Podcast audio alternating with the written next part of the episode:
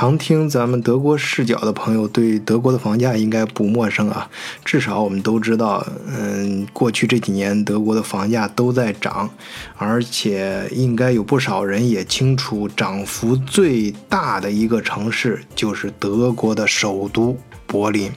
其实，当咱们老百姓谈到房价这个话题的时候，往往还会提到另外一个词，那就是房租，尤其是在德国。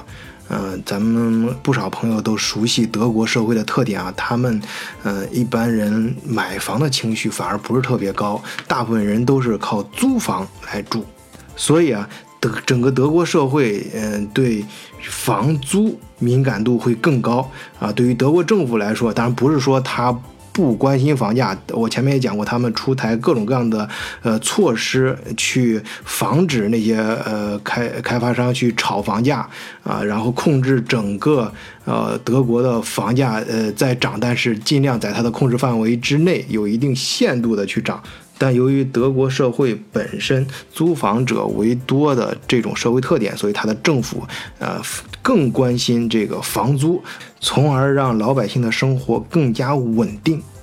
那么好，我们回头来说柏林，啊，说刚才说到柏林的房价在涨，我们前面节目也讲过，但是柏林的房租涨得更离谱，涨到什么程度呢？就是在过去的十年当中啊，有人做过专门的统计，在二零零八年的时候，每平米是五点六欧元，涨到二零一八年的时候是十一点四欧元。当然，这个水平在德国来说，相对于其他几个有名的城市啊，比如咱们中国人都知道的，像慕尼黑啊、汉堡、呃、法兰克福啊这些地方，呃，比他们的呃这个房租水平还是要低很多。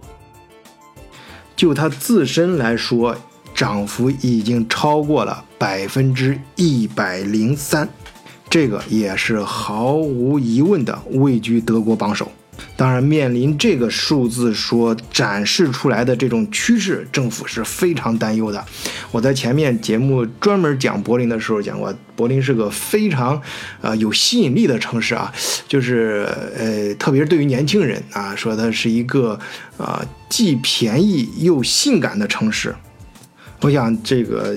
有有很多层意思呀，啊，他我们就就说这个德国人最爱说的这词儿啊，便宜性感。我先说后边一点，性感就是它的文化多元性嘛，年轻人非常多，很多大学有三个大学，然后还有各种艺术院校、国家研究所，呃，然后呢就外来人口非常多，有有一些，而且有创这个创业氛围也比较强。但我在里面传专门讲过有五大原因啊，我在这里就不重复了啊，就五大原因。我如果有朋友感兴趣，可以回去听那期节目，当然也可以。进入我们群或者私信我们聊，我们可以展开啊这个问题。呃，然后由于这些原因导致，就是呃，柏林非常的就是呃，它的文化很多元呐，年轻人多啊，然后是创业氛围好啊，呃，然后呃有很多新的东西冒出来，所以非常性感啊。而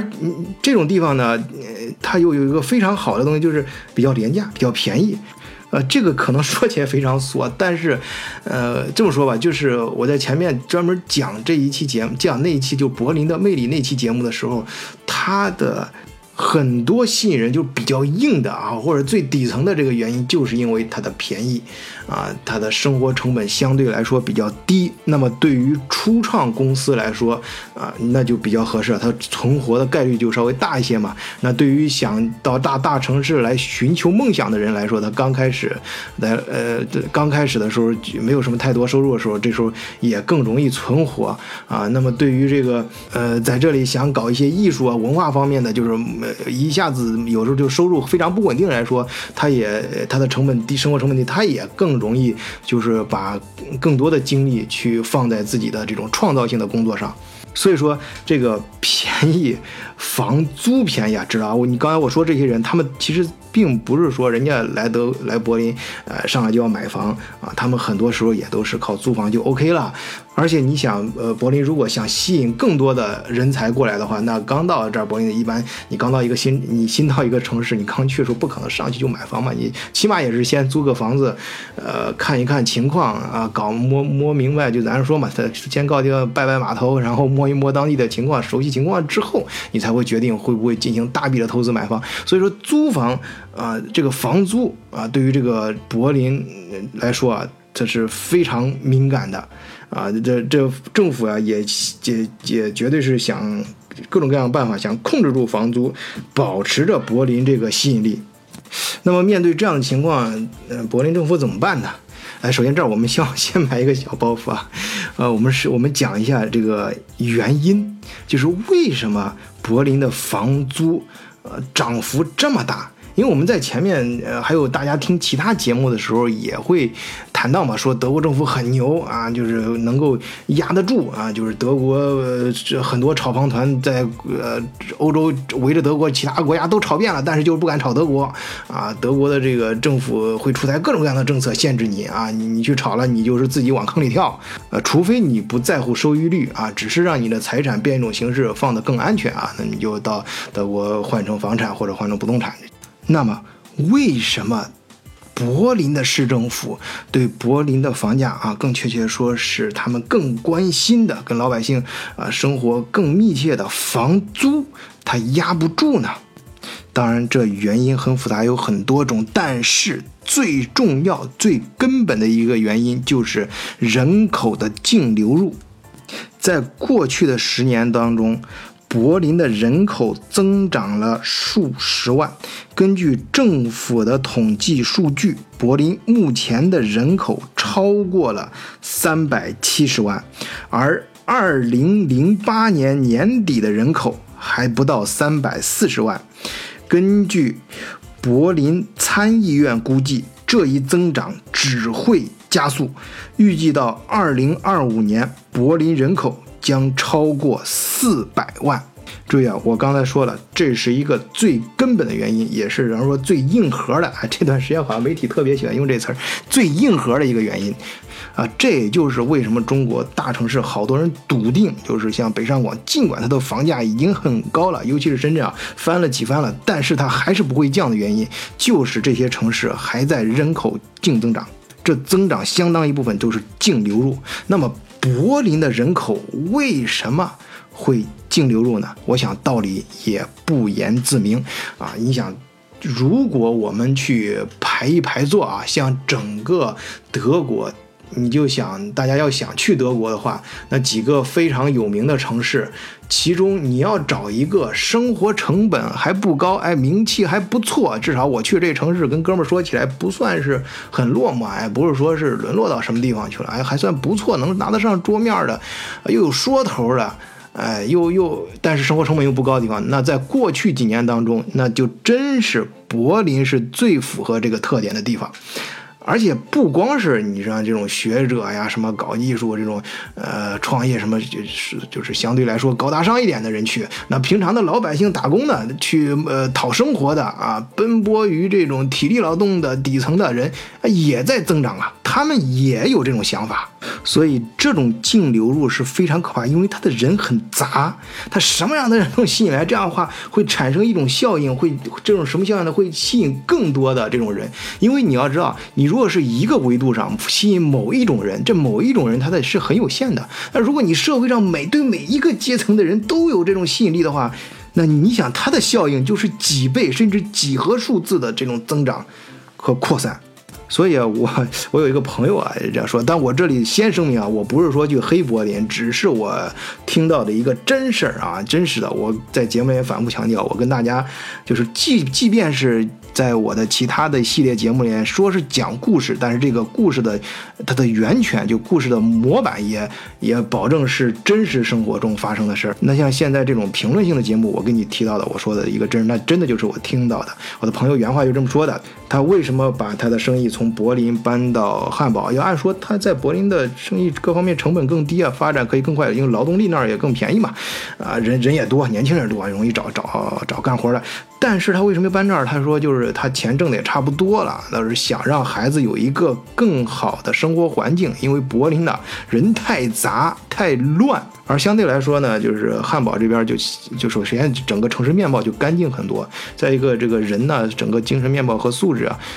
说到这一块，我我很谨慎的啊，我就必须再次强调，真的不是说是黑哪个城市，它就是现我听到的就是这么一种说法，或者我们换一种说法，就柏林更多元啊，社会文化更丰富多彩一些。那好，有的朋友听到这儿可能有点着急啊，说你晚醉扯这么多，那究竟政府怎么办呢？这未来柏林的房价还会不会涨，或者说柏林的房租还会不会这样子涨下去呢？这儿啊，我也说两个事儿，一个是这个德国政府的官方的事儿，一个是我自己听来的啊，这民间的小事儿。首先说是官方政府啊，首先这个柏林市政府里面的。呃，左派的一些官员，啊，这里我稍微插一嘴啊，就是，呃，这个德国政党也分左右派嘛，还有靠中间啊，比如说德国这个呃社会民主党，哎，这就是靠左的，然后他的呃 Links 什么这种代表工人阶级的也是靠左的，像上次大选里面冒出来那个黑马选择党，这这明显是靠右的，嗯，像那个海盗党啊，就是那个标榜自己代表中产阶级，就黄色 logo 那个啊，他是说自己是，嗯，那个就典型的是。中间偏右一点，这个关于德国几个目前活跃的政党啊，也很有意思啊。没事跟他以后啊专门找一期吧，跟大家唠一唠。哎，我们接着回来说啊，就柏柏林这一块，他的政府啊，呃，就是他的就是很有影响力的啊这一批人呢，在政府里面现在想推出一个什么政策呢？就是给柏林的房租设定一个上限。啊，就比如说未来五年德国的房租直接冻结啊，这五年当中德国的房就是柏林的房租不允许再涨。我这政策你一听就觉得，哎呀，是不是不太对劲儿啊？说这个德国是标榜要搞自由市场经济嘛？你这个政府干预市场是不是有点太狠了？政府有没有权利这么干呢？嘿，他还真有这个权利。哎，咱们知道啊，就是西方社会不是搞这个三权分立嘛？孟德斯鸠那时候提出来的这个，呃，三权相互制约啊，这个你你政府要出台什么政策呀？你要搞搞搞什么事儿啊？这一定要通过立法院的这个议会啊，类似这样的机构去讨论啊，大家决议通过了，你才能干。所以呢，也有很多人诟病啊，就是西方社会这个政府效率太低啊，弄个事儿啊，一讨论来讨论去，等他们的决策出来了，这黄瓜菜都凉了。但是对于房租这个问题，哎，可是有一点特殊性啊。我给大家说，是这样的：德国的住房政策通常是全国统一定的。有律师这样解释到啊，就是各联邦州在法律上有权自行推行该州的住房法规。所以说，这个柏林中间偏左的社会民主党的政客，啊，他去提出这样的政策是完全可以的，出台这样的法规也可以绕过议会。哎，我这样就。呃，给大家说我自己呃听到的一个真事儿啊，就是呃有有朋友啊，他嗯他们也做一些房地产方面的生意嘛，想在柏林看着房价一直在涨，房租也在涨，想着去呃炒作呀。因为你在柏林这种很多地方，你想在好的地段再重新建房子，那太难了。我那首先那片地你都不一定拿得少到手，而且很很麻烦。你你你中间的各种个 n a m i g o 就是各种的你许可证你都拿不到，然后。哎，那怎么办？就是比方说老的房子吧，咱咱它太老了，年纪太多了，咱把它买下来，买下来呢，咱重建不允许呢，咱就装修，把这个老房子翻新一下，哎就可以了嘛。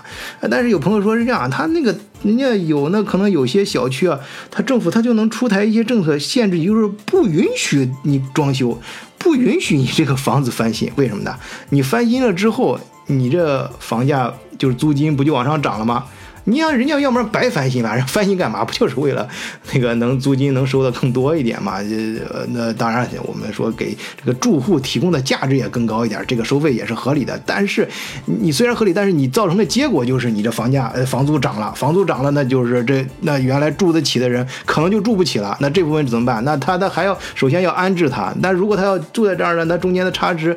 那政府就得帮他补上，哎，给他各种救助。那你这政府的负担不是提提？提高了嘛？啊，你这从根本上来说，你给政府找了麻烦，所以人家政府就能够直接绕过议会。就这一类法规啊，它各种各样的这种法规，它就可以直接政府去出这个法规，哎，就就明令禁止你这样干。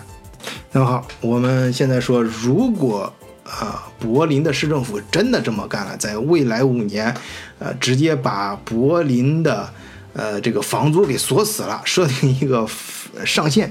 啊，甚至啊，对这一块儿有其他一些城市也在效仿啊，就我住的这就说这个我住的汉堡也准备这么干，啊，就是稳定老百姓生活嘛。他要真这么干，起不起作用呢？其实你政府他也不是说是给你空喊口号，呃，就是呃捞捞取一片掌声啊，人家也是有一定逻辑分析的。他的逻辑是这样，就说我们现在。呃，把这个房房租啊，先锁死它五年，五年之后呢，因为现在这五年不是说。柏林没事干，柏林不是说除了就是限制房，他就不干一点儿，就从根本上解决这个问题啊，就供求关系上解决这个问题，叫从根本上解决这个经济问题。他他也在干这事儿，就是呃帮呃就就各种通过各样的政策吧或手段，然后很多还有开发商啊或者什么就就就是去盖新房子哎，盖新的公寓，这样的话去满足啊呃大家的需求嘛。呃，这样的话，我们先锁死五年，等五年之后呢，这些房子都盖好了，哎，那个时候市场上这个供应的房源就更多了，那个时候我们再放开，哎，这个自然的根据这个让这个社会就是市场自己来做主的时候，它的房价也不会涨高，哎，说不定房租还会落回来，但是呢。有很多房地产啊或者业内人士吧，我们这么说，他们觉得这个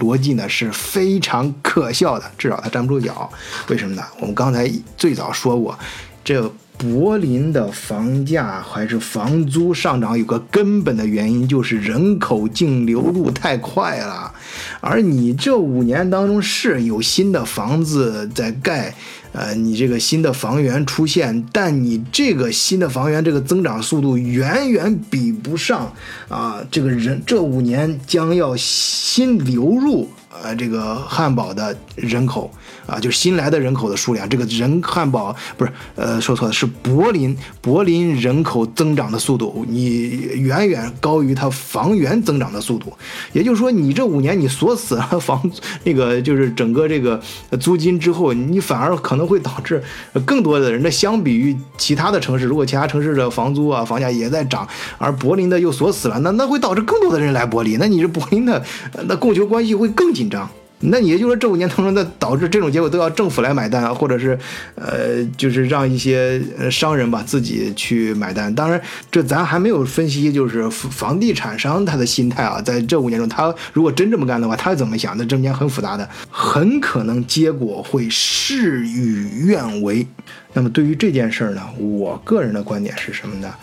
嗯，就是对于。柏林的房价在未来五年啊，或者它房租在未来五年究竟是涨还是被锁死？其实我不是很在意，我觉得这事儿也不准。但不是因为说我不在柏林长期生活啊，而是我觉得其实你讨论它的涨落，如果你作为投资的话，你找你讨论柏林房价的未来五年的涨落是个伪命题，因为你你以。德国这个经济现在这个态势啊，就是呃，就是咱们横向比较啊，我们不去说那么多，呃，就就抓住一点，你就是说，以德国的在世界中的经济地位，它的首都这个房价比其他的首都都要低很多很多，这几乎第二分之三。这我在前面节目里面我们也专门讨论过啊，当然有很多其他原因。所以说，你对于整个大势是没有问题的啊，而且你如果是要住的话，你也不用考虑那么多。它不管是锁死还是怎么地，它它整个这个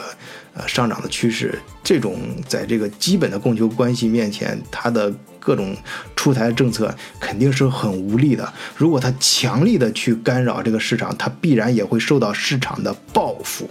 就像我刚才，甚至可能是事与愿违啊。但是这不是我今天想说这件事的重点。我想说的是，它这件事所反映出来的面对问，就是德国政府面对问题的这种方法。比这件事情本身，我觉得更有意义。就是柏林市政府，他还是从以前很多事情中吸取教训了。当是发现一些不对的苗头的时候，他要立即整出来去，呃，做一些事情，而不是选择沉默。这是这这个是针对于哪一件事说的呢？是针对于之前柏林的国际机场来说的。呃，过去这几年，如果在德国生活过的朋友一定知道，德国有两大笑话啊，一个是这个汉堡的歌剧院，另外一个就是柏林的新的国际机场啊。为什么说它是笑话呢？因为柏林这个呃不是这德国这个民族啊，素来以严谨啊，这个执行力强，呃，在全世界著称啊，就是造出各种各样精密的仪器嘛，人家的车，人家的机械产品啊，包括它的化工产品，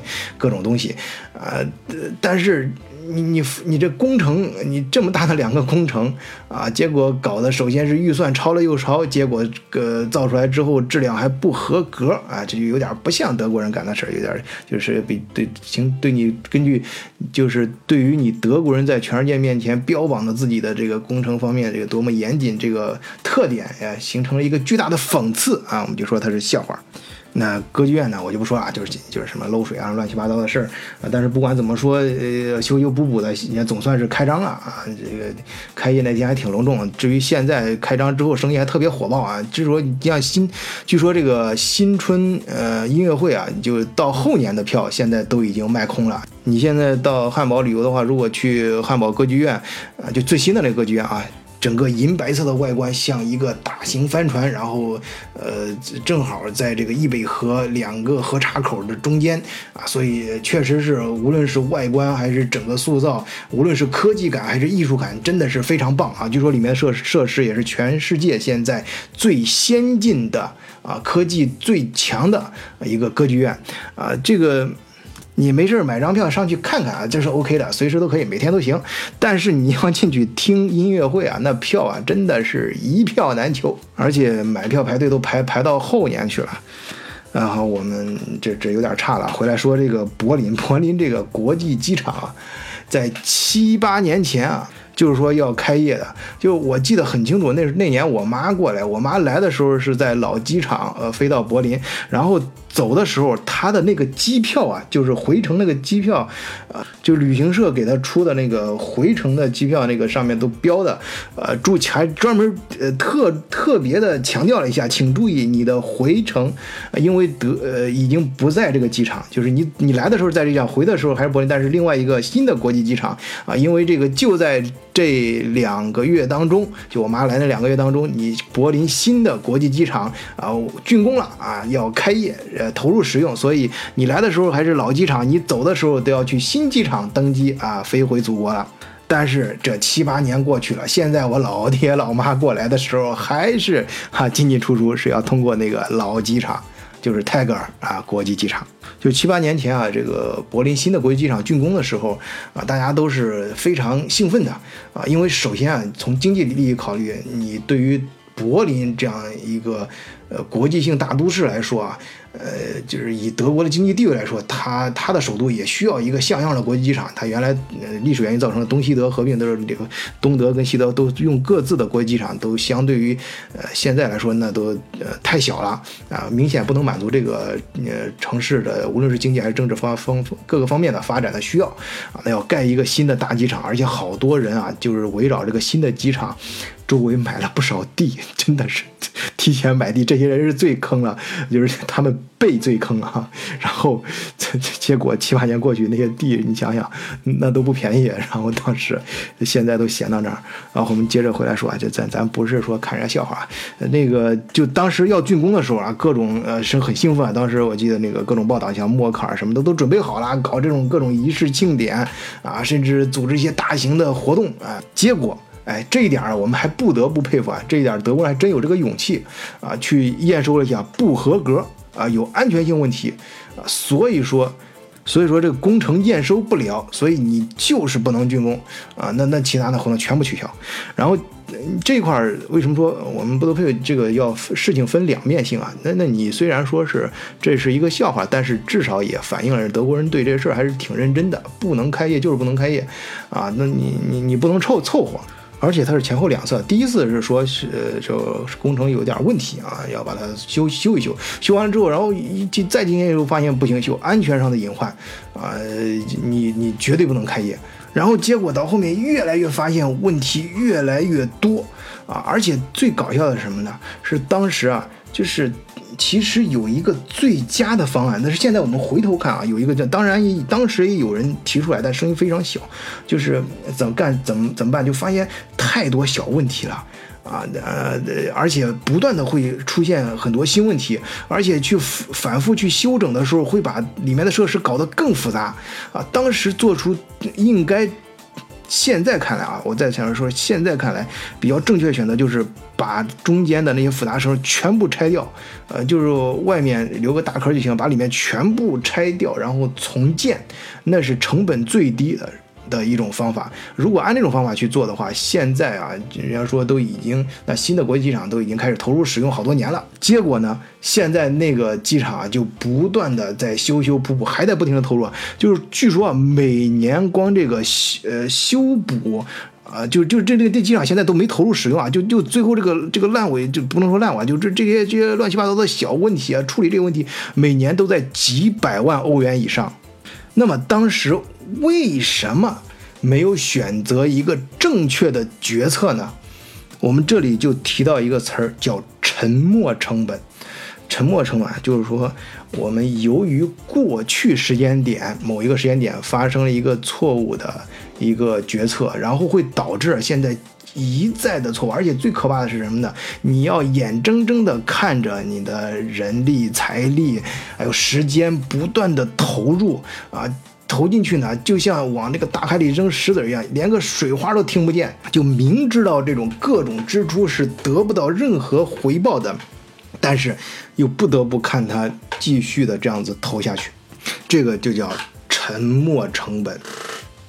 这个沉没指的是沉是往下沉的沉，三点水那个沉，没是没落的没啊，也是三点水那个没啊，嗯，造成这个沉没成本的，其实有人有更形象的一个说法，也叫沉没成本，而那个沉默就是说不说话、不出声音的那个沉默，就是在当时啊，就是其实很多人。啊，在他竣工的时候发现了，就是我相信政府里人，你就这么看吧，政府大多数人脑子还是清楚的，不是说大部分人那个都是笨蛋，就是看不到。其实有些东西大家都看到了，但是不见得都能说。很多人呢，可能是由于一些利益关系在里面，他选择了沉默，就是不说话那个沉默。然后为什么呢？他他他，你看，如果你要是说把什么都拆了，你首先这里要牵扯到之前批这些政策的那些人他们的责任，然后。你如果是你只是修缮的，哎，中间就就有很多弹性嘛，啊，而且有很多衍生出很多的利益啊，你就说找哪些人来修啊什么，但是这些决策又不大啊，就我刚才说的，有些决策政府是可以绕过议会的啊，不是太大的，那这那都都好做嘛，这样子大家可以推行嘛，起码这事儿可以往前走，当然还会牵扯到具体的你你让谁来做这事儿啊，更大的一些呃更多的一些其他更复杂的原因，但总而言之，就导致了当时很多人其实是看。看到了最好的办法，最正确的决策，却选择了沉默。那这个沉默成本是非常可怕的，导致柏林机场到今天为止都在继续发生着这个另一个沉默成本啊，就是往下沉的沉，三点水那个没落的没。好，今天就聊到这里，谢谢大家，再见。